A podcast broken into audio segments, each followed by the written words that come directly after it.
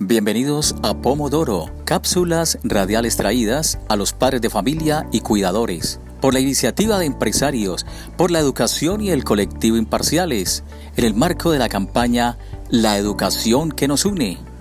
Todos los días tenemos una gran caja de regalo con 24 preciadas horas para dormir, comer, divertirnos y estar en familia. Pero acechando y muy bien escondidos se encuentran los temibles ladrones del tiempo, que no esperan sino la oportunidad de que nos descuidemos de nuestras tareas. Hola a todos los que nos escuchan, mi nombre es Lady Hernández, esta es una nueva cápsula informativa. ¿Has escuchado esa expresión ladrones del tiempo? Si pensamos bien, son pequeños distractores que van creciendo si permitimos el desorden, impuntualidad y pereza en todas nuestras actividades del día. Les voy a contar un breve y corto cuento que quizás muchos de ustedes ya conocen.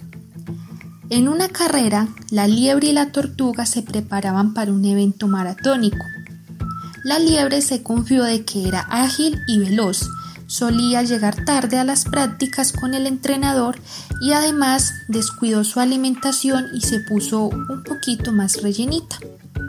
Solía ver televisión y alardeaba en las redes sociales que ella ganaría la competencia.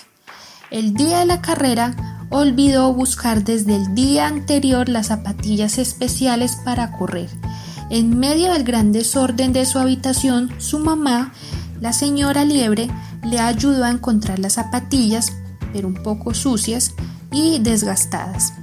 Al llegar tarde no pudo estirarse correctamente y correr y correr y correr, luego de llegar casi a la meta, sufrió un terrible calambre y vio cómo la pequeña tortuga la sobrepasaba y llegó a ganarse el premio. ¿Saben por qué ganó la tortuga el premio?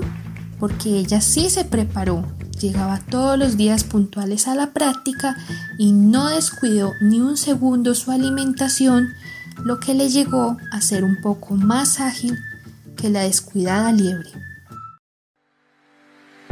Todas las cosas que hacemos para ganar el año escolar, terminar el proyecto, acabar la maqueta o tratar de cumplir nuestros objetivos del día en ocasiones se ven interrumpidos por no seguir un cronograma, ver televisión más de lo planeado o navegar por las redes sociales para distraernos y postergar las tareas.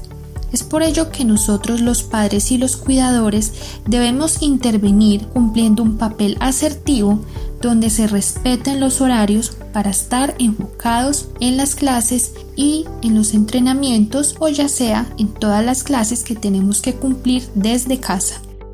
Finalizamos este segmento, pero pueden seguir escuchándonos en otras emisiones. Hasta la próxima.